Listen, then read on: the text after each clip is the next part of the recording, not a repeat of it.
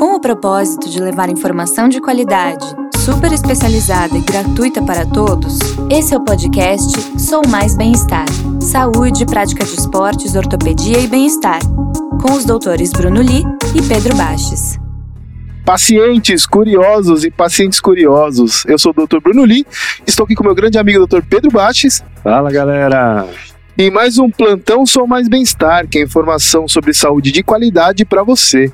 Hoje eu queria agradecer nosso convidado, que é o nosso grande amigo Dr. Paulo Camis. Eu queria que você falasse um pouquinho sobre você. Paulo, boa noite. É uma grande alegria para a gente te receber. Obrigado de aceitar o convite. Paulo é geriatra, médico dos mais velhinhos. Alô, pessoal. Fiz faculdade na, na USP aqui em São Paulo. Fiz residência de clínica geral aqui em São Paulo. Depois de ter ficado um ano servindo a Marinha do Brasil na Amazônia, ninguém me obrigou, eu que quis.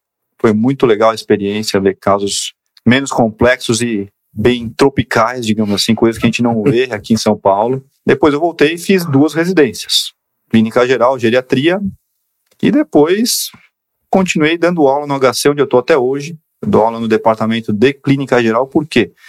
Porque eu gosto não só dos alunos da graduação, mas também eu gosto muito de estar sempre em contato com o básico. Porque se a gente fizesse muito bem o básico, a gente vai estar muito bem servido. Então, não deixo de estudar a minha especialidade, mas estou sempre voltando para o básico, que é a clínica geral. Maravilha, maravilha. Antes de tudo, pessoal, queria dar um recado assim, ó. Lembrar para vocês que a gente tem o nosso canal do YouTube, Sou Mais Bem-Estar. E aí, dá uma forcinha pra gente, se inscreve lá. Mas aí, o, o Pedro, ele vai começar com uma pergunta agora, que é de um pessoal que acompanha a gente, que é um assunto introdutório. Faz a pergunta, Pedro. Ah, chegou bastante pergunta aqui pra gente essa semana, né? Paulo, é um tema que interessa a todo mundo, então, para falar de velhinha, tudo, como lidar ou não. Wagner Dias Opa. perguntou pra gente, na verdade para você, Camis. Wagner Dias de Campinas, tá? Foram dados, isso aí chegou pra gente durante a semana, o pessoal colabora bastante. E ele pergunta assim: Doutor Paulo, como é seu dia a dia de consultório? Tá? Ele, ele escreve assim: sou aluno de medicina, quinto ano, e tenho interesse na área. Então acho que ele quer saber como que é seu dia a dia. Boa, Pô, ele boa. fez, ó, Excelente pergunta. fez geriatria e como que é sua vida, Paulo? Convidaram para falar por uma hora, mas eu poderia ficar falando a noite inteira, porque eu adoro o que eu faço, tá? Então, nesse sentido, eu posso dizer que o meu consultório é extremamente heterogêneo, porque vem de tudo, tudo mesmo. Eu acabei, inevitavelmente, concentrando uma série de doenças raras, não só de idosos, né? Mas, para você ter uma ideia, eu acabei de atender, antes de vir para cá, atendi um caso de porfiria que eu mesmo diagnostiquei. Talvez meus colegas ortopedistas não saibam o que é porfiria. Não Já soube um dia, mas esqueci. Claro que a gente sabe. Eu. Mesmo? É, é, mas tá bom, pode continuar. Pode Tá continuar. Só fingiu que sabe, sabe nada. Né? Fez a cara de entendido, né? Eu vou pedir pra explicar daqui a pouco. É, Não, mas explica aí pra quem não sabe. não, que é não vou explicar. Até porque eu não sei, né? Ele fala que eu sei, não sei. Mas enfim. Então, quando as pessoas nascem, vão no pediatra, é, as queixas, de uma maneira geral, eu diria que elas são muito homogêneas. Elas nascem de uma maneira muito parecida. Sim. Então, é claro que tem variações, mas de uma maneira geral é, é muito homogênea a coisa. E à medida que as pessoas vão envelhecendo, elas vão se distanciando e, e assumindo questões muito particulares. E quando você vai ver os idosos, eles são todos totalmente diferentes. É claro que a gente tenta Verdade. pá, Muito bom. né, para tentar estudar, mas é, é muita particularidade, é muito mais do que no outro extremo da pediatria, com todo respeito aos meus colegas pediatras, pelo amor de Deus. Tenho três filhas e eles salvam a vida delas, né? Mas é, então é uma variedade de coisas hum, que você tem que estar o tempo inteiro atento, que deixa o desafio o tempo inteiro em aberto e se você abraçar essa questão do desafio, que eu adoro, né, como médico, é muito legal. É uma pergunta que sempre me fazem é qual que é a diferença entre a clínica geral e a geriatria. A geriatria acaba sendo uma especialidade da clínica geral que acaba estudando doenças mais prevalentes nos idosos. Então, tem coisas que eu não sabia quando eu era clínico geral. Não me impedia de estudar, mas eu simplesmente não tinha a vivência. Por exemplo, a questão das demências. Alzheimer e outras aí. Alzheimer é mais famoso, mas tem outras aí. Muito né? bom. Então a gente tem uma visão bem profunda dessa questão. A semana passada, inclusive, teve o Congresso Mundial de Alzheimer. Tá. online. Como é um congresso de Alzheimer? Quais são os temas, O assim? pessoal esquece as coisas. Não ouve. Que piadinha, né? É ó. Então me pergunta, poxa, você é um médico de idoso, mas tão jovem. mas eu sou um médico, eu não sou o paciente.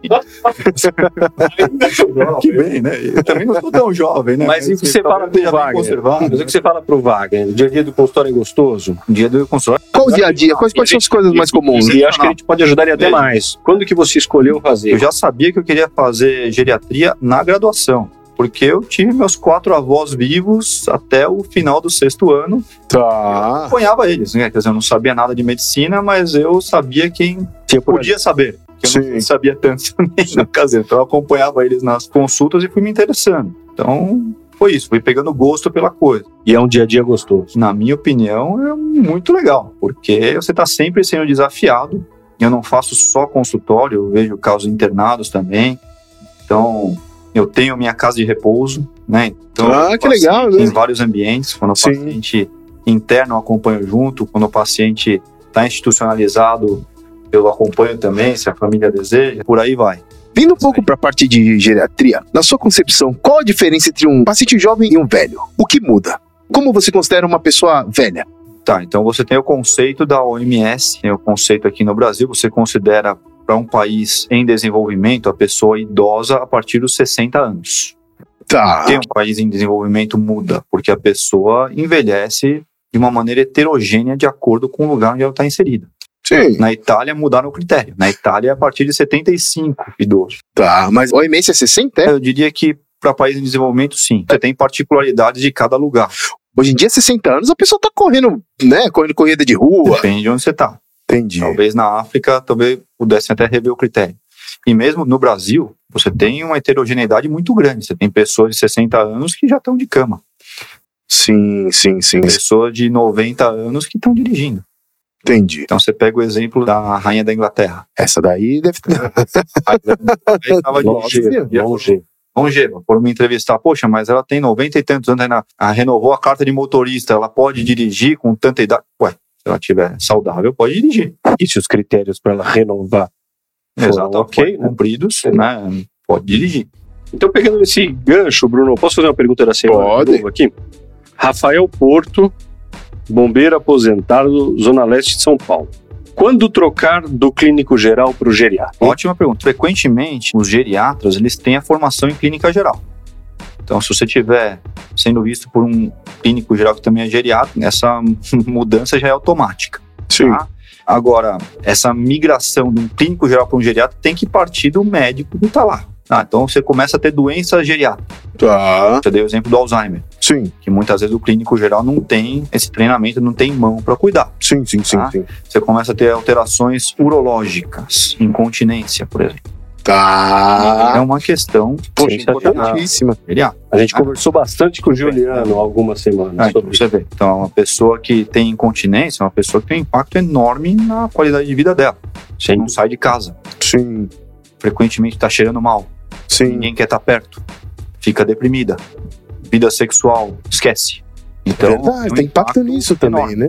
Tá? Então, frequentemente, eu, quando eu era só clínico geral, não tinha essa noção, não, que eu não podia ter estudado. Você pode estudar Sim, sim. Mas não é o seu dia a dia, né? Você não. dia a dia. Sim. Não é o dia a dia. Na geriatria você tem uma profundidade grande e mais. Todas as incontinências elas podem ser tratadas, melhoradas muito bem, se a pessoa tem uma condição de cabeça boa, para Uhum. poder lembrar que tem que fazer xixi. Alzheimer é mais difícil. Tá. E se tem condições de chegar no banheiro. Então você pode controlar esse problema. né? Então, só para dar de exemplo, mais uma questão geriátrica, tá? É, que mais? Ninguém cuida tão bem de uma queixa chamada tontura como um geriatra. Toda senhorinha tem tontura, Não, né? frequentemente vai parar no meu consultório alguém que rodou o mundo, um monte de especialistas e não teve a queixa de tontura resolvida. Por quê? Porque se você não sai da sua especialidade, você não consegue resolver. Sim, sim. Às vezes é multifatorial e você precisa de alguém que tenha uma visão do todo. Então, às vezes, o, geriatra vai ter essa visão. Entendi. Tá? Às vezes, o clínico geral vai ter também, se ele for um bom clínico geral. Sim, Mas, sim. enfim, de uma maneira geral, o geriatra lida com quedas, que frequentemente tem na tontura uma das causas. Então, o dia a dia do geriatra relacionado a quedas é tão intenso que eu posso dizer que a gente trata muito bem tontura. Entendi. É, depois, quando a pessoa fica acamada, pelo motivo que seja, a gente tem que saber lidar com essa pessoa também. Desenvolve um monte de problemas por não conseguir se locomover. Tá. Em todos os sistemas você tem repercussão. Sim. Parece uma realidade distante, mas assim, é, em algum momento, se nós não tivermos uma morte súbita, todos nós seremos dependentes de outra pessoa. É, se tudo der certo, a gente fica velhinho, né? Agora, a gente tem que postergar ao máximo essa questão de longevidade funcional, para que você seja dependente de outro pelo menor tempo possível. Sim. Certo. Mas é até uma questão, nós temos que nos educar para em algum momento da vida sermos cuidados por outra pessoa. Olha só. O que é difícil, né? Que é difícil. Eu que sou ortopedista, eu vejo muita fratura de senhorzinho que não aceita, continua morando sozinho. A gente tem que se E aí. preparar para isso. Exatamente, aí vai subir pra pegar um, alguma coisa no armário, cai do banquinho e fratura o É. colo do fêmur. Tem Fratura do tornozelo. Escolha que você quiser. Aí que eu tenho para contar de quedas que, para um idoso, acaba tendo um impacto quase que semelhante ao de um acidente de carro para um jovem. Sim, sim, sim. Se não mais, né? Exatamente. Guardadas as devidas proporções, né? Dependendo da intensidade do acidente de carro ou da queda, mas sim. Né? Falando em queda, Pedro, tem uma pergunta que chegou essa semana de alguém que perguntou sobre como fazer a decisão de quando o paciente pode continuar morando sozinho em relação à queda. Vê, vê se você encontra. Tá aqui. Vamos lá, nem sei se eu concluí a questão anterior, mas assim, cada frase que eu tô falando aqui seria tema para uma ou várias conversas. Doutor Paulo, doutor Paulo, Não você dá para aprofundar tudo aqui, eu fico a noite inteira falando. Mas a gente não tem pressa pra nada. Não, Paulo. pode Fica- falar. É lógico. Ixi, Tá bom. Maria. Ó, isso aqui é bem bacana, então. Foi a Patrícia Licre que mandou, acho que ela mandou direto pro Paulo. Meu pai foi diagnosticado com Alzheimer, mas faz tudo e mora na casa ao lado da minha, sozinho. Quando que ela deve colocar alguém para ajudar com os cuidados, um cuidador? O critério principal para você colocar um cuidador é quando você identifica uma situação de insegurança. Com todo respeito à colega aí, mas a- alguém que tem Alzheimer, em alguma atividade de vida diária, ele vai ter uma dependência. Eu acho extremamente improvável que esse paciente, seu pai, ele esteja totalmente independente para tudo. Então você tem que ver em que situações que ele está dependente e se essa situação oferece algum risco para ele. Quais são as situações assim, mas te, te acende aquela luz assim e fala, puxa, é clássico, isso aí. O clássico é o risco de cair. Esse é o básico, né? Então a pessoa tem Alzheimer, esquece onde é que é o banheiro, por exemplo, ou esquece que tem que ir no banheiro, quando vê tá em cima da hora, vai correr pro banheiro, tropeça e cai. A casa não é adaptada. Sim. um tapetinho lá, passou um netinho, deixou uma armadilha. Ou é, alguém que é muito legal achou que era uma calça chique, em vez da calça ser de zíper, deu uma calça de botão, ele não conseguiu abrir na hora, teve que correr, se embananou lá com habilidade manual, que não é mais lá essas coisas, e ele tinha só uma necessidade de ir pro banheiro rápido, mas aquilo virou uma incontinência.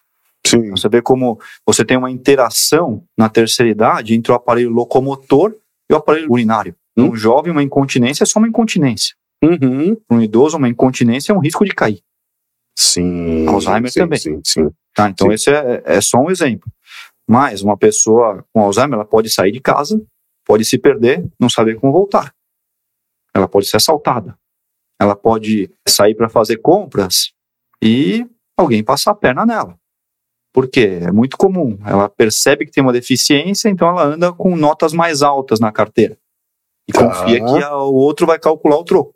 Porque ela não consegue mais fazer o cálculo de quanto que vai ser o produto que ela está comprando, enfim, quanto que vai dar de volta. São alguns exemplos aí de abusos que o idoso pode sofrer, até entrando nessa questão aí né, Muito bom. de quando que o idoso pode sofrer abusos físicos, econômicos, psicológicos, né? E a questão da segurança também. Entendi, entendi. É. Eu não sei se você chegou a ver. Chegou a assistir aquele filme Meu Pai? Não, É um filme que ele coloca em primeira pessoa um paciente com Alzheimer. Tá. Então, uma hora, uma atriz é a filha, aí de repente é outra atriz com a mesma roupa, e aí você não entende nada, é uma coisa que me deixou angustiado assim ao máximo. A ideia dessas pessoas, elas têm um passado, elas frequentemente lembram do passado, mas é, da questão recente só funciona meio que a memória ultra curta. Tá. Explica um pouquinho como é o Alzheimer para quem tem. Tá. Então... E, e, qual a diferença para os outros tipos de demência? Então, perfeito. Então, quando você está falando de demência, você está falando de algo que afeta as nossas funções cognitivas. Tá. Nossas funções cognitivas são as nossas funções cerebrais superiores, que nos diferenciam de outros primatas, digamos assim. Sim. Então você tem uma série de funções cognitivas. A memória é uma delas. A capacidade de resolver problemas é o polegar opositor. Bom, isso daí é a questão. Ilha das Mas você tem a função executiva também, a capacidade de fazer coisas. Tá? Sim. Que, por exemplo, numa doença por corpúsculos de Levy, que a pessoa tem parkinsonismo, e a pessoa acha que às vezes o problema é só o Parkinson, não, né? Mas numa demência outra, a memória não é o principal problema. No Levy, o principal problema é a parte comportamental, muitas vezes, a parte de função executiva no Alzheimer, o principal problema, pelo menos no começo, é a memória. Tá. E a memória é de curto prazo. Então ela lembra do passado, mas a questão recente, não. Né? E a demência senil? Paulo? Demência senil, então, é, é, um termo muito usado, é. mas é um termo leigo. Não existe esse ah. termo no meio médico.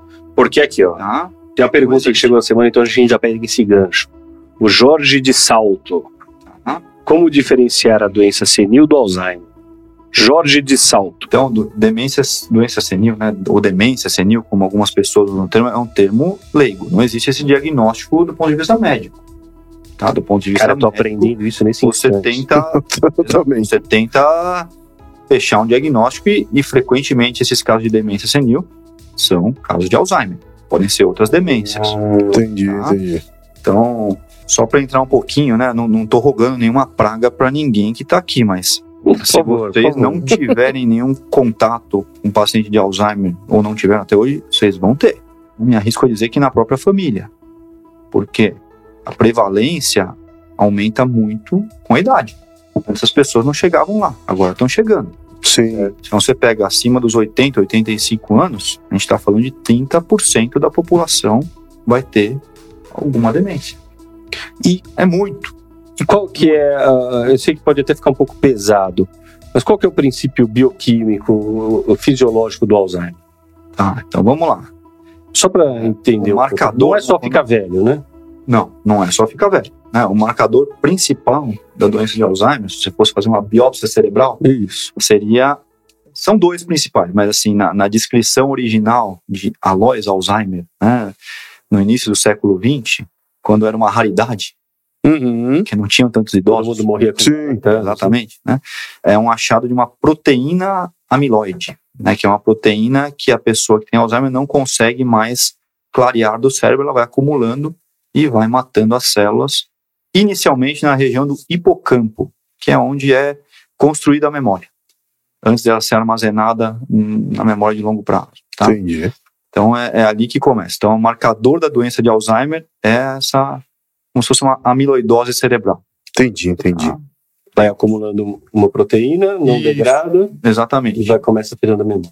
E curiosamente, essa proteína ela começa a acumular no cérebro uns 20 anos antes da pessoa ter alterações. Primeiro sintoma.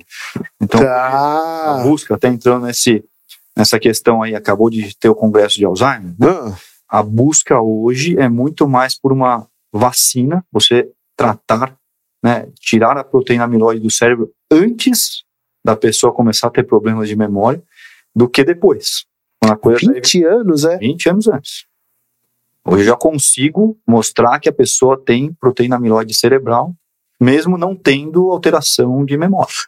Para uma pessoa leiga, assim, que nunca viu, como, como ela consegue o que, que ela, o que, que faz ela suspeitar que um parente tá com Alzheimer, assim? Ah, perfeito, ótima pergunta. Então, principalmente quando ela tem uma alteração de memória que afeta o desempenho dela nas atividades de vida diária. Entendi. Tá? Então, quando que você tem que ficar atento para uma alteração de memória? quando teve uma piora em relação ao que era. Então, por exemplo, se falar, ah, ele não está cozinhando, mas nunca cozinhou, é o Sim. meu caso, não sei cozinhar. Sim. né? Não foi uma função que a pessoa perdeu.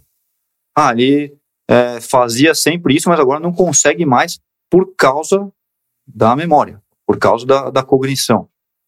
Opa, já levanta uma bandeira vermelha aí. Entendi. Tá? Então, teve uma piora em relação ao que era antes e está afetando a funcionalidade dela. Ela está tendo alteração no desempenho do dia a dia. Então, você suspeita de um quadro demencial e pede ajuda, pode ser para um geriatra. E, e o que, que dá para fazer em termos de tratamento para amenizar? Tá? Então, quanto antes você diagnosticar, mais os remédios vão fazer efeito em termos de postergar a evolução. Mas Então você tem remédio. consegue, você tem remédio para postergar a evolução, mas você não reverte totalmente o processo. Perfeito. Inevitavelmente, a doença vai evoluir com o passar do tempo. Entendi. Inevitavelmente. É a artrose do cérebro. Ah, eu ainda acho que a artrose você consiga fazer mais coisa, né? Você faz a pessoa perder peso, você faz a pessoa fazer fisioterapia, Faz uma prótese. aí, é, aí você evita que ela faça prótese. tira, tira emprego dos meus amigos ortopedistas aqui. Tem muita coisa de, de, de Alzheimer aqui, Bruno. Eu posso emendar um pouquinho? Manda. Vamos lá. Eu acho que é nessa linha aqui, ó. Bruno mandou. Essa foi direto pra você, Paulo, que durante a semana. O Bruno só pôs Esse Bruno. Bruno ou outro Bruno? Outro Bruno. Outro, outro Bruno. Tá. Meu pai tem muitos déjà vus. Dizendo que já viveu aquela cena algumas vezes, a cena tem gente que ele presenciava. Nunca ouvi falar nisso para Alzheimer. Há dois meses ele foi diagnosticado e começou a medicação. Esse tipo de sintoma é normal? Olha, uma pergunta Não é? pede. Cabeluda. Ah, então. É, eu também nunca vi os déjà vus como sendo fator de risco para Alzheimer, tá? Déjà vu acaba indo muitas vezes para o psiquiatra ou para o neurologista e, e o diagnóstico. Mas o que, que é déjà vu? Déjà vu é aquela sensação de você ter vivido algo no passado que você está vendo agora. Nossa, eu Uma falha da já matriz. passei por isso antes, né? Uma falha uma boa, uma falha da matriz. Então isso é um déjà vu, né, do francês. Já vi, quer dizer a tradução. né? Já vi isso antes. Oh, Mas nunca, e- nunca tive aqui, agora, nossa, eu já tive nesse lugar. É, esqueci. isso é déjà vu. Mas existe alguma explicação fisiológica para isso? Ah, veja, é, frequentemente isso é descrito como uma epilepsia de lobo temporal. Aí É, um pouquinho mesmo? da minha área. sim, sim, sim, sim. eu dizer que isso é um fator de risco para Alzheimer, eu não posso colocar. Não posso. Entendi, Ah, entendi, não, entendi. Não, não sei se eu consegui ajudar o Bruno, o Bruno aí, mas. Enfim, A- ajudou, não tem. Né? Eu não sou dono da verdade. eu Sim. posso. A Stefânia Bruno, de São Paulo. Vamos lá. Tenho 40 anos. Ando cansada com o trabalho e muito esquecida. Tenho casos de Alzheimer na família. Como saber se estou abrindo um caso? Excelente pergunta, viu? Muito boa pergunta. Então, Estefânia, é, é o seguinte: muito provavelmente o seu diagnóstico não é Alzheimer. Tá? Pode ficar tranquila. Alguém com Alzheimer, aliás, nem, nem conseguiria elaborar essa pergunta tão complexa aí. Tá? Então, o que, que eu posso te dizer? A maior parte das vezes que me procuram no consultório com queixa de memória, e é muito comum essa procura, né, por queixa de memória, Sim. o diagnóstico não é um quadro demencial. A maior parte das vezes, o diagnóstico é algo relacionado ao emocional. Então, você já me deu alguns elementos aí de que o seu emocional não está dos 10 mais. Você pode estar fadigada, você pode estar com burnout e você pode estar deprimida ou ansiosa. Então, você imagina o seguinte: como é que é o cérebro de alguém ansioso? A ansiedade eu vou simplificar aqui como um excesso de futuro. Então, a pessoa está aqui, mas está preocupada com o que vai acontecer amanhã ou daqui a cinco minutos e ela nunca está no agora. É verdade, nunca Ela- pensei em ansiedade por esse ela lado. É verdade, né? Você fica pensando no futuro. E, e como é que é o cérebro do deprimido? É aquele que está o tempo inteiro lamentando o passado. Às vezes as coisas caminham juntas, né? A pessoa tem depressão e ansiedade. Sim. Então, o que, que acontece? Ela está ou lamentando o passado ou está preocupada com o futuro e não está aqui onde a gente está agora. Sim. Então, o que, que acontece? A gente falou das funções cognitivas, a memória é uma delas, mas tem a função cognitiva mais importante que nós temos, que é mais importante que a memória, que se chama atenção. Então, a, a depressão, a ansiedade, elas afetam muito a nossa atenção, o nosso foco. E se você não foca, você não memoriza. Muito provavelmente o seu problema é esse. Oh, interessante, hein? Legal mesmo. Muito provavelmente o seu problema é esse e tem tratamentos excelentes, tá? Então, Bem melhor estar com ansiedade do que com Alzheimer, né? bem melhor. Bem melhor, bem melhor. Outra causa comum é o excesso de demanda, tá? Essa pessoa Hoje em está dia- sobrecarregada. Ah, Você está exigindo mais do seu cérebro do que ele pode te dar de retorno. Então isso é muito comum também. Entendi, Eu até entendi. desenvolvi um aplicativo para isso alguns anos atrás. É mesmo? Faz um merchan aí. Vamos lá, faz Chama, chama Mente Turbinada o nome do aplicativo. Ainda está rodando lá. Mente turbinada, Como pessoal. funciona? São jogos para você exercitar o cérebro. Então tem uma pergunta de jogos. Boa, vamos lá.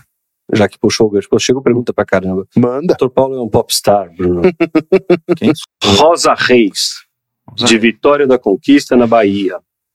É verdade que estimular o cérebro diminui a incidência de Alzheimer? Amo um sudoku. Sudoquinho, sudoquinho. Então, gostei da pergunta. Rosa Reis. Rosa, então gostei da pergunta, tá? É porque é a minha área, hein? Olha só. Você está entrando no conceito de reserva cognitiva. Muito interessante isso daí, tá? O que é reserva cognitiva? O que se comprovou muitas vezes como uma situação de prevenção de Alzheimer é que quanto mais estímulo você der para o seu cérebro, então aquilo que eu falei, o Alzheimer ele aparece no cérebro 20 anos antes da doença, né? às vezes mais. Então, as pessoas que têm uma escolaridade maior, têm uma reserva cognitiva maior, e aí a questão do Sudoku entra com uma reserva, vamos chamar assim, matemática até, ou estratégica, menor a chance dela desenvolver, ou ela desenvolveria mais para frente quando ela já teria morrido de outras causas. Então, esse conceito de reserva cognitiva é muito importante. As pessoas que têm uma escolaridade maior tendem a desenvolver numa fase mais tardia da vida e aí frequentemente morreram antes de outras causas. Sim. Agora, aproveitando e te dando um gancho, as pessoas vêm muitas vezes no consultório falando: Ah, eu, por que, que eu tenho problema de memória se eu faço sudoku? Ah, por que Tá. eu tenho problema de memória se eu faço palavra cruzada?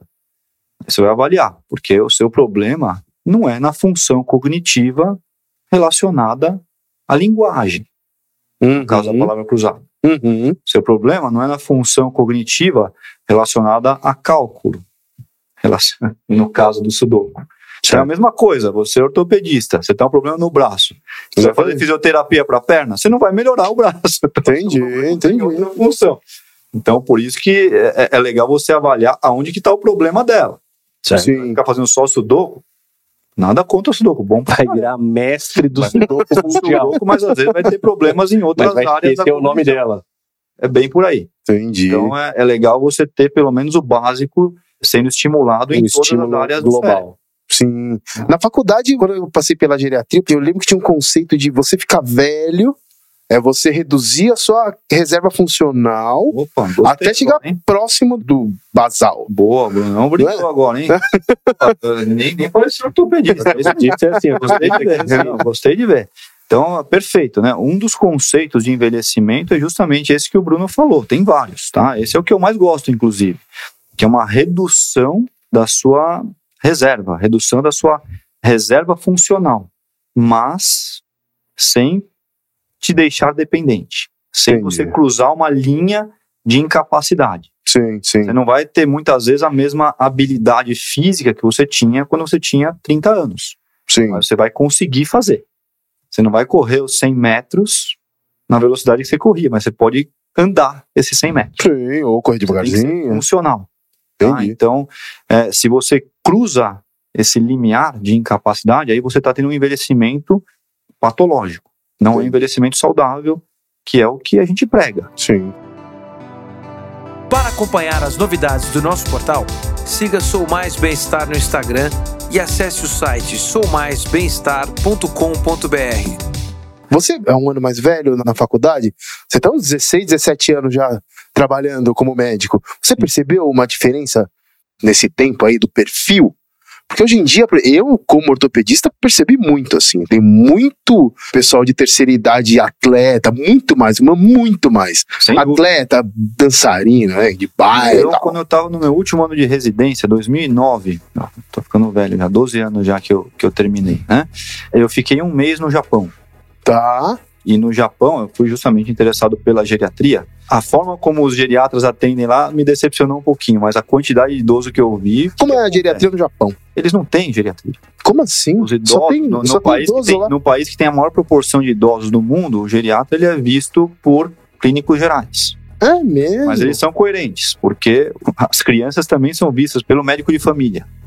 Não tem pediatra também, então? Não. É mesmo?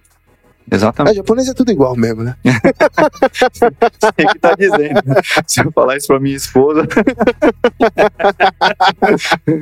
É, então, mas, mas enfim, é, o, o que me chamou a atenção foi a funcionalidade dos Tá. idosos no Japão.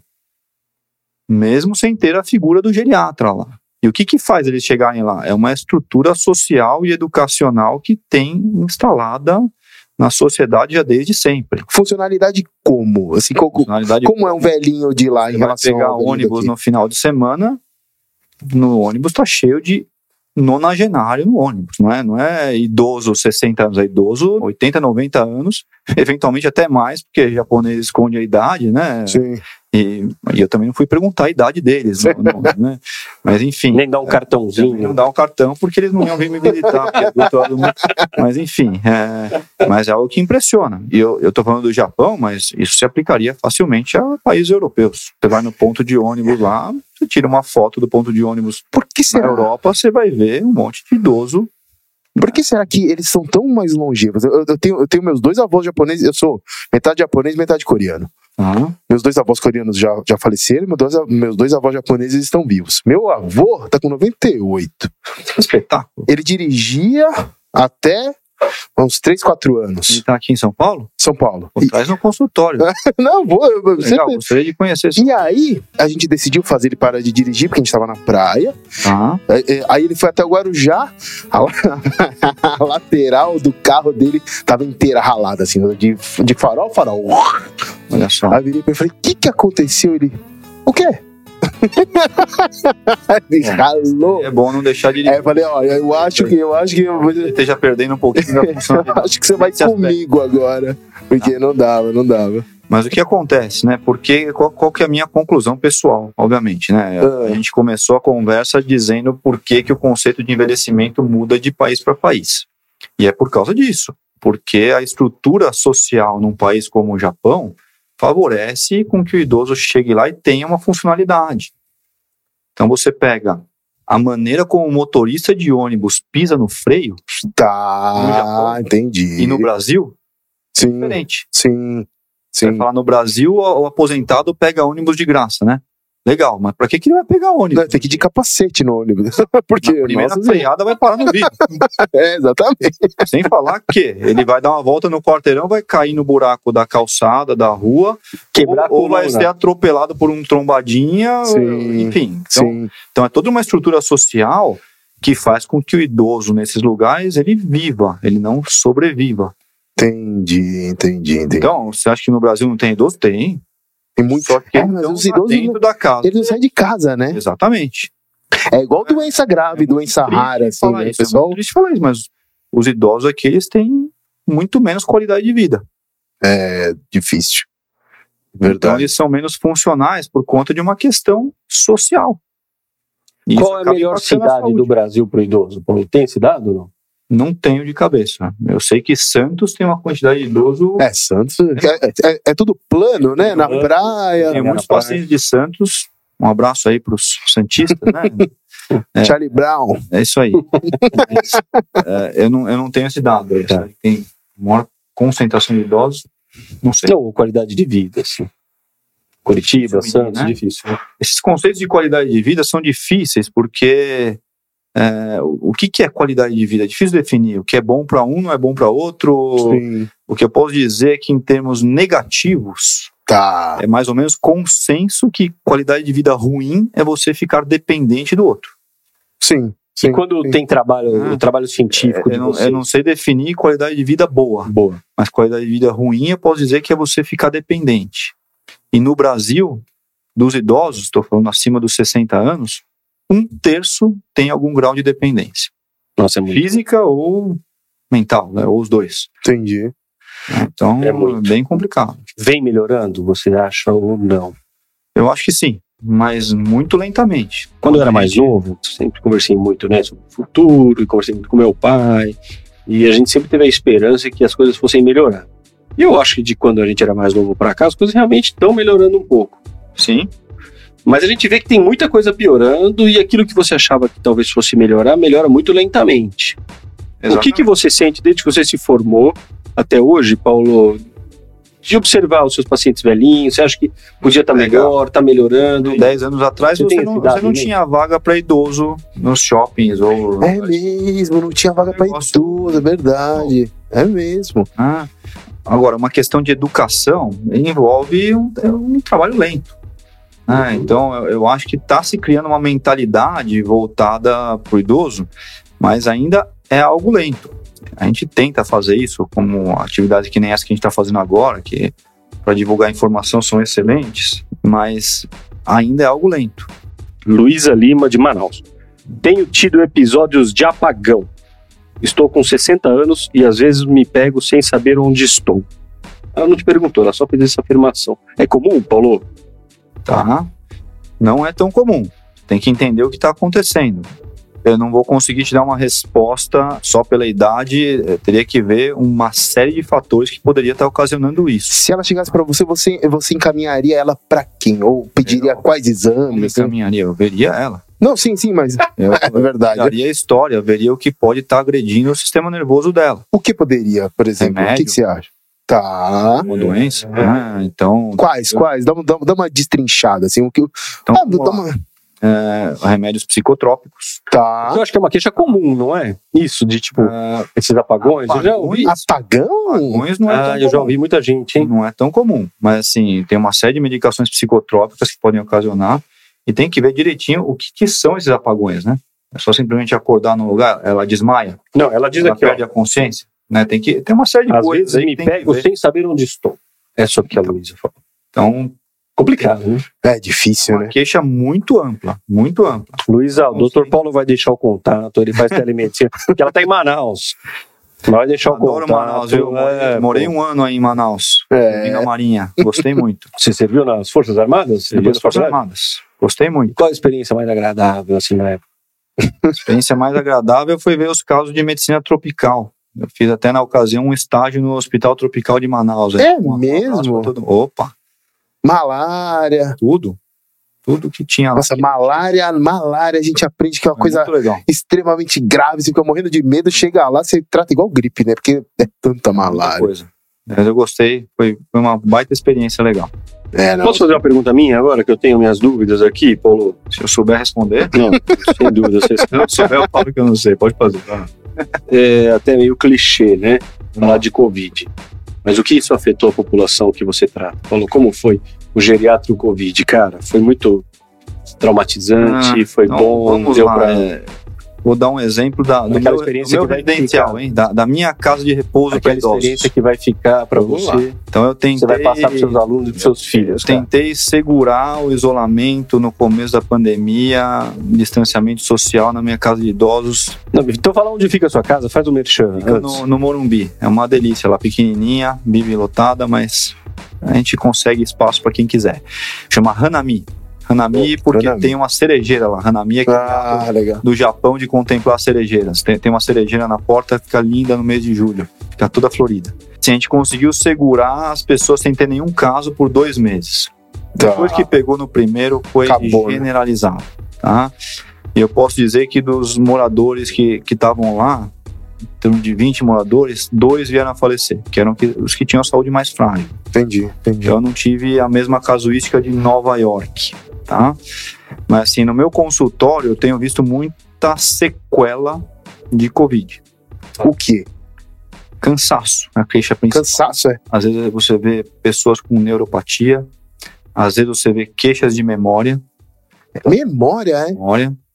E Caramba. O, o que vocês ouvem falar também, que é perda de olfato, né? Que às vezes é difícil, demora mais pra, pra recuperar. Fala que é, é- ataca o nervo olfatório mesmo, né? É neurológico a perda do olfato. Exatamente. Loucura. Então, são queixas variáveis que a gente vê. É, eu atendi muito caso de Covid, até porque eu fui voluntário no HC na época da, da primeira onda. Minha esposa até me incentivou muito, né? Porque falou, poxa, o que, que a gente vai fazer aqui? Vamos ficar escondido em casa? Não, fui voluntário, voltei a dar plantão depois de muitos anos lá no, no Hospital das Clínicas. Então, eu vi muito caso de Covid. Depois atendi muitos casos no consultório, nos hospitais. Até um caso que me marcou muito foi da, da senhora Aura, que mês passado fui lá na festa de aniversário dela de 100 anos.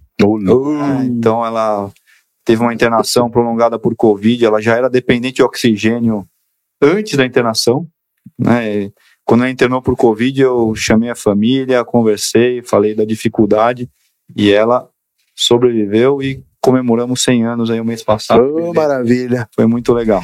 Deixa eu contar uma história aqui que já vai emendar numa pergunta. O pessoal tem muito preconceito e medo de casa de repouso. Eu vou contar uma história rápida. No meio da pandemia, eu tava ficando louco em casa, falei, eu vou dar uma passeada. Peguei meus filhos numa tarde e falei, vamos pra Olambra. Olambra. Pô, legal. Fui lá pra Olambra, aí eu, eu tava passando numa avenida, era uma casa de repouso no meio e um condomínio de idoso. Mas eu vi idoso, assim, era umas 5 da tarde já, de tênis de corrida saindo pra fazer caminhada, grupo de um monte de senhora, pessoal. Eu falei, nossa, eu vou. eh, Liguei lá pra saber, parece que eles alugam. Eu falei, ah, talvez eu vou, vou ver pros meus avós. Levei eles pra Olambra, a gente foi almoçar. Falei, ah, deixa eu levar vocês em um lugar. No que eu passei na frente, meu avô e minha avó, vambora, vambora, vambora, vambora. Falei, ué, por quê? Não, vambora, vambora. Tá bom. Viemos pra São Paulo. No dia seguinte, a minha tia me liga e falou: "Ô, Você tava levando seus avós pro asilo? Eu falei, eu? Eu Sou eu, né? eu falei, eu não, eu tava. É porque achei um condomínio legal, de só idoso, é, pra eles terem uma. Lá, é seguro, ter convívio. Então tem, essa, tem esse medo Você de, vê, de casa de repouso, Os assim. preconceitos estão enraigados aqui na, Sim, sim, sim. e numa cultura é, que eu diria que é latina, Sim, não é nem tanto oriental, sim. não é sim. nem um pouco saxônica. Nem um pouco, né? Porque você pega nos Estados Unidos, a pessoa já se auto-institucionaliza. Ela faz 70 anos, ela fala, eu mesmo quero começar a morar nessa, nessa casa O de meu- repouso aqui, né? Porque, porque eu não quero dar trabalho para meus filhos, porque, e- porque os meus filhos já moram em outro estado, meus netos moram em outro estado, e eu tô aqui, então eu vou ficar aqui onde eu tenho convivência. O meu Já pediatra. se programam para isso. Não, o meu pediatra, que eu tenho pediatra, tinha, ele faleceu agora ano passado. E eu fiz medicina por causa dele, porque eu não tenho. Ah, o pediatra que te tratava quando você era criança. Exato, o meu pediatra. E ele se auto-institucionalizou, cara. Foi uma história fantástica. A, a, a esposa ficou doente e faleceu, os filhos já não moravam mais com eles. E ele foi numa casa de repouso, pegou as reservas dele e acabou passando o fim da vida dele. Assim, ela- ele ia para a instituição, aí à tarde ele ia para o consultório, fazia o consultório, Ah, ele voltava. É, e cara genial. Como, como é o dia a dia de uma, de uma instituição? Vai depender é, da, do tipo de paciente que está lá.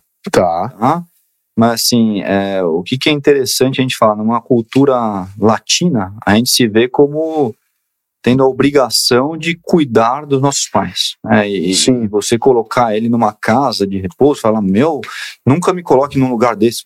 Aí, o que, que é um lugar desse? Um lugar desse vai ser melhor que o cuidado que ele vai estar recebendo em casa. Mas é muito melhor do que morar sozinho, né? A pessoa acha que vai estar abandonando o familiar, colocando num residencial para idoso. Você não está abandonando, às vezes está cuidando melhor do que você cuidaria em casa. Sim. Então eu tenho histórias catastróficas de pessoas que ficaram lutando para manter a pessoa em casa a todo custo e foi algo muito ruim. Tem alguma que você consegue se, se lembrar, assim, de que é meio emblemática? Um monte. Conta uma, conta. Não Ué, precisa citar nome, você, nada, só é, somente ter uma você ideia. ter um, um- cuidadores em casa 24 horas, se você quiser estar dentro da lei, você vai ter que ter quatro cuidadores. Tá, Imagina nossa. você colocando quatro Ave Maria. estranhos dentro da sua casa.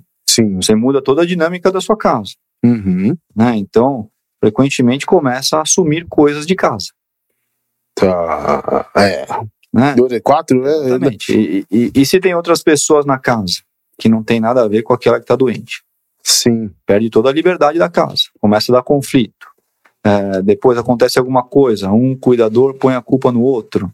São só alguns fatores aí para apimentar a, a, a, discussão das pessoas, né? Ou, ou, a falta de compromisso, muitas vezes, né? Até por uma questão educacional, né? O cuidador chega lá, ah, hoje eu não vou. Mas como você não vai? Você tinha que estar aqui uma hora atrás. Ah, hoje eu não vou. O familiar ainda tem parafuso. Sim. Né? Então, tem uma, uma, uma série de coisas aí. Esse foi alguns exemplos aí dos mais corriqueiros que eu vejo que você não vai ter num residencial. Numa casa de repouso, o pessoal, assim, acorda a hora que quer, vai dormir a hora que quer? Como, como, como funciona isso? da casa. Na minha casa, a gente procura manter a rotina que é o, o ideal para aquela pessoa militar. Desde que, desde que não afete a rotina. Cinco da manhã, tu, tu, tu, Depende da rotina de cada um. Né? Mas, Quarta-feira aí no é, Nacional. Desde que, não, desde que não afete a dinâmica da casa também. Entendi, então, entendi. tem que achar um meio termo. Entendi. Mas, mas o pessoal gosta, geralmente que estão muito bem cuidados. Eu não posso falar por todas as casas, né? Que realmente os exemplos que a gente vê por aí não são dos melhores e aí fazem com que é, os preconceitos Exato. não sejam é, um preconceito, sejam um conceito. Sempre, o ruim e aí é um problema. O bom, né? ruim sempre estraga o bom, né? O pessoal que apanha, né? tem 12, é uma problema. tristeza, né? Ó, posso fazer aqui? Tem uma interessante isso aqui, Bruno. Chegou aqui uma agradecimento, não é uma pergunta, é um agradecimento ao portal. Então, Paulo Renato Faria Suti, de São Paulo. Meu xará. Portal, seu xará. Paulo Renato Faria Suti, São Paulo. Portal. Obrigado por tocarem em temas tão importantes para o meu dia a dia. Disfunção erétil e agora a demência senil. O que o Juliano falou de disfunção tem duas semanas. Foi ah, super tá interessante. Então, Paulo está agradecendo que os temas importantes ajudou, do dia a dia dele. A disfunção erétil e agora a demência senil. Explica para ele que demência senil não existe. Explica de novo. Acabamos de falar. Dá uma, dá, dá uma rebobinada na fita. Se você já tem uma certa idade, você vai entender, né? Eu acho que ele esqueceu. Pode esquecer. Mas é isso aí. Legal, Paulo Renato Faria Suti, valeu. A, a, a Rosângela Garcia que mandou confusão mental só. Isso aí é uma coisa que a gente falou bastante já.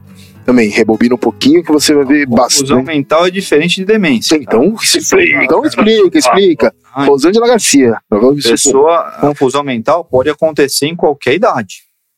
Só que num jovem, a agressão ao sistema nervoso tem que ser muito grande para ela ficar confusa. Então a gente ouve, ah, ele estava tão mal daquela infecção que estava até delirando. Sim. Né? Tava suando frio, tava delirando de tão mal. Nossa, mesmo jovem. É. Agora, um idoso. Qualquer coisa faz ele fazer Uma isso. infecção urinária. É. É. Ah, em vez de ele queixar de dor para urinar, ele fica confuso. Um dia internado. Mesma coisa, você muda o ambiente, então vai, vai, depender do grau de fragilidade daquele idoso. Sim. Qualquer agressão Muito boa pergunta, né? abrupta ao Muito sistema nervoso central, né, você pode ficar confuso.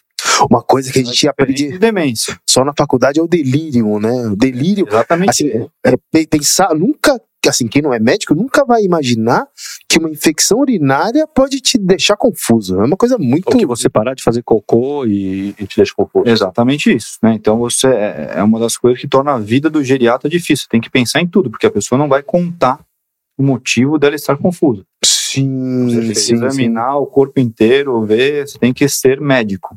O que, é, o que é um desafio legal. Bruno é. gosta. a Cristina de Belém do Pará. É legal isso aqui, Paulo. Com o que devo me preocupar na casa da minha avó, que tem 85 anos? Sério, o próximo que eu ia perguntar. O mais importante que você tem que se preocupar, Cristina, é com o risco de queda. Tá? Por quê? Porque é aquilo que a gente falou aqui, é uma queda, ela muda a qualidade de vida de um idoso da noite para o dia, frequentemente, mesmo se ele não tiver fratura. Qual que é o impacto de uma queda no idoso? Ele caiu, ah, não teve nenhuma complicação física, não quebrou nada, mas ele ficou com aquilo na cabeça. Poxa, eu tô caindo. Eu não é, sou mais o mesmo. E agora? O que, que acontece Verdade, comigo? Né? Poxa vida. Aí o que, que ele faz? Ele não quer mais andar.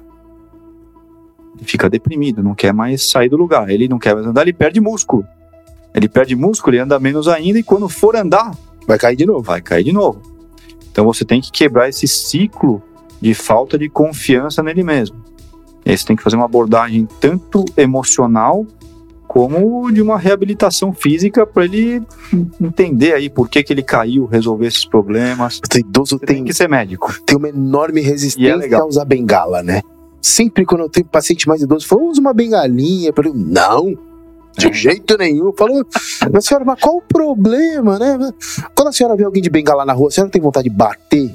E tocar pedra? Não, mas então, mas qual, o problema de usar uma bengalinha? É melhor do que cair no chão, não é? É muito melhor do que cair no chão. É, não é duro não, é fogo, né? É, não, eu entendo, é, é- é difícil, né?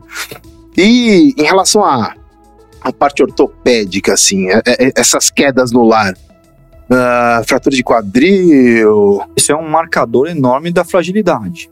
Então, quando, a- quando o idoso fratura o quadril, veja, o quadril é a ponta do iceberg. Vocês devem ter essa estatística tanto quanto eu. Mas um idoso que fraturou o quadril, depois de, de um ano, 30% dessas pessoas já faleceram. sim, sim. Não necessariamente Não. por causas relacionadas à, à fratura. né? Assim, 95% É um nos primeiros cinco marcador, anos. é um marcador de fragilidade. É. sim. É um marcador. A mortalidade é 95% em 5 anos. É. 95? Em 5 anos, É. colo do fêmur, né? É sinistro. 95. Então, assim, quando fratura é o pior de todos. Quando não fratura já é ruim. Quando fratura é catastrófico. Uma outra coisa que precisa ficar atento também é hematoma subdural, né? Que demora. Exato. Como funciona? O velhinho bateu a cabeça, Explica um pouquinho sobre Bateu a isso. cabeça, você tem que pensar que ele pode estar com hematoma, até porque muitos idosos usam medicamento para afinar o sangue. Certo? Então, às vezes, um hematominha vira um hematomão. Sim, E na cabeça você não está vendo. sim. Isso pode Quais demorar. os sinais e sintomas? Os principais sinais são relacionados à parte de cognição mesmo. É uma das causas reversíveis de demência, gente. É o hematoma subdural crônico. Sim, Então, às vezes a pessoa fica com um hematoma lá crescendo por semanas ou meses. É. E aí começa a ficar confusa, começa a afetar a memória, porque aquela faz tanto tempo que ele não lembra. entendi. Então você tem que fazer um exame de imagem para tem que pensar nisso. entendi. Deixa eu perguntar uma coisa, falando de demência. Tem uma demência que ela tem só sinais e sintomas comportamentais, né? A pessoa que era boazinha fica agressiva. Ah. O que, que é isso? Então isso é muito comum no Alzheimer. Né? A gente Então, vê que o pessoal fala, não, o cara ficou puta de um chato. E, e essas alterações comportamentais, elas frequentemente impactam muito mais do que o problema de memória. Agitação, agressividade, distúrbios do sono, distúrbios do apetite, elas afetam muito a família. Alucinações, ver coisas onde não tem, é, Alucinações. delírios de perseguição, A pessoa fica Ah. violenta, né? tá me roubando, é, tá me traindo. Então você vê muito Isso isso, é nos triste casos de demência, tá? Alzheimer é um dos campeões nesse caso. Ou seja, mudou o comportamento, não é que tá ficando chato, né? Frequentemente é uma doença. Tem que olhar, Você né? tem que ficar atento a uma mudança abrupta. Fernando Lovato mandou pelo YouTube aqui. Boa noite, doutores. Qual a importância da fisioterapia nessa fase de vida? Tenho pacientes idosos que relutam em fazer fisioterapia e talvez o doutor reforçando isso, alguns possam entender melhor. Obrigado. Então, beleza. Fernando Lovato, ele é fisioterapeuta lá em Campinas, Boa, amigo da gente, e ele faz muito hidroterapia. boa, boa. Então, vamos lá. A atividade física ela é importante em todas as faixas etárias, tá? Todas as faixas etárias. É, e a fisioterapia é uma atividade física. Então, você está falando de preservar ou recuperar a funcionalidade daquele idoso. Então, quando a pessoa não consegue mais ir para academia, por exemplo, você pode começar por uma fisioterapia e depois, quando ele estiver reabilitado, ele vai para academia. Então, a gente está falando de funcionalidade. Tá? Não, não estamos falando necessariamente de melhorar o desempenho dele numa atividade que ele já faz. A gente está falando de tornar aquela atividade possível. Sim. Então, só para falar uma das coisas que me perguntam muito, pilares do envelhecimento saudável, atividade física, é um dos campeões. Se eu tivesse que escolher um remédio para a pessoa tomar, seria atividade física. Sem dúvida. E fisioterapia entra nesse quesito. Já viu vi- um- o vídeo dos velhinhos fazendo exercícios chineses? Já vi vários. Eu sou mestre de Kung Fu, inclusive. Eu- É mesmo? É. Eu ah, tá brincando, eu não sabia. Dei aula ontem à noite. É mesmo? Você é mestre de Kung Fu? É. Tá brincando. Então, é, não, mas são, são assim, começa com o velhinho fazendo peteca com o pé, aí pulando corda, aí passa o velhinho fazendo barras, porra, aí passa o velhinho. É, é absurdo os velhinhos, Não, assim, se de eu fosse 85 um anos. político de saúde tivesse que investir em uma coisa, seria atividade física. Atividade previne hipertensão, diabetes, obesidade, é, a própria artrose, se fizer do jeito certo, Claro, É. sensacional. problemas do emocional, Sim. os males todos aí, né? Sim, também o convívio social, importante, né? Nem falar nisso. Fernando Lovato falou aí também da fisioterapia, tem um convívio social também. Tem que ter, né? Tem que ter. O velhinho fica muito sozinho, né? Triste. Então, eu vou, fazer a minha pergunta. Vou fazer a minha pergunta. Lá. Essa a gente pega sempre o convidado de calças curtas. Paulo, eu gosto Só sempre ideia. de, né, quando a gente está encerrando, eu gosto de lembrar por que, que a gente está aqui. Tá bom? Então, o Grupo Sou é um grupo de clínicas ortopédicas que oferece atendimento presencial, à distância. Isso é um dos propósitos do grupo, né? Tá. O outro propósito do grupo é levar informação de qualidade para todo mundo grátis. Boa. Por quê? Porque a gente vive nesse mundo de desinformação. Quer dizer de que eu não vou ser remunerado? É grátis? news é grátis, é grátis. Não, mas assim. É, então, quem quer informação de qualidade, sem custo, sem nada, pode procurar o Grupo Sou, que é um dos propósitos da gente, nesse mundo de tanta notícia falsa, de tanta desinformação. Né, eu acho que o Bruno e eu a gente se juntou, fez o portal aí Sou Mais Bem-Estar e fez esse plantão que a gente passa aqui toda quinta-feira à noite para levar informação de um modo descontraído e bacana para todo mundo. Então esse é o propósito que eu mais gosto aí do nosso grupo. E eu sempre emendo nessa pergunta quando eu explico o propósito. Vamos lá. Doutor Paulo Camis, o quanto a fake news, a desinformação atrapalha na sua prática do dia a dia? Difícil de medir. Atrapalha? Sempre atrapalha. Mas eu incentivo os meus pacientes, porque, veja, não vou dizer que eu perco tempo, mas eu reservo tempo para conversar bastante com os meus pacientes. A minha primeira consulta eu reservo duas horas. As minhas demais consultas eu reservo uma hora. Para quê? Porque eu incentivo eles a trazerem as perguntas para mim. Eu prefiro que eles façam pergunta para mim do que eles vão atrás de Dr. Google e afins. Então, assim, eu acho que atrapalha, mas eu consigo minimizar estando próximo a eles. Sim. Então, é eu, não, eu não- não saberia te dizer é. Alguma história que você lembre? Eu tava com uma, uma paciente que eu vi em casa que ela tava com escabiose, Tá. sabe? Sarna. Que ela pegou do gato ou cachorro, que ela tem os dois, não sei qual dos que passou. né? Sim. E aí o que acontece, um dos tratamentos é com ivermectina. Sim. Eu fui lá falei, olha, vamos tra tratar com ivermectina. A filha Não. viu que ivermectina estava no, no, é, no kit da Covid, que não Sim. tinha nada a ver, que viu que era perigoso, não deu. E ela, a senhora ficou se coçando lá. Falei, mas pelo amor de Deus, é um remédio usado. né? Não é pra É, Covid, então, quer né? dizer, não estou usando para Covid isso daí, né? Mas é. E, enfim, é só um exemplo do que a, a desinformação causa. Caramba, é Negócio verdade, simples, né? negócio simples. Porque vermectina é um remédio excelente, não pra Covid, mas pra um milhão de outras infecções, né? É, então a gente tem que seguir nesse propósito, concorda? Porque Olha, eu dou o maior apoio e queria agradecer mais uma vez o convite aí. Foi um prazer estar aqui com vocês. um Foi legal, foi divertido, é gostoso, né? Foi muito bom. Se precisar falar de outros temas aí, focar num tema específico da geriatria, estou à disposição. Paulão, Para mim é um prazer. foi um prazer pra gente, eu vou te falar. Tem o canal aqui do Plantão, sempre que você quiser falar alguma coisa, fala com a gente, eh, eh, já tá convidado. Muito Tá, obrigado. obrigado demais do convite aí, é- do, do aceite do Prazer convite. estar cara. aqui com vocês. Deixa os seus contatos. É, Merchan. Se quiser deixar telefone, Instagram. É, meu Instagram. Seu Instagram é o geriatra, tem que mas fala tudo, contato completo, Paulão, vai. É, então, meu site é ogeriatra.com.br. Telefone do consultório 011 3129 8629. Qualquer coisa, estamos à disposição aí, pessoal. Eu gosto muito do que eu faço. De coração. Maravilha. Se Maravilha. ajudar, parabéns, cara, uma história melhor que a outra aí. Gostei, muito bom. Bacana, meu. O papo muito bom, pessoal. Obrigado. Boa noite aí. Lembrando que dá aquela força pra gente, assina o canal aí. Até semana que vem. Valeu, galera. Alô, pessoal.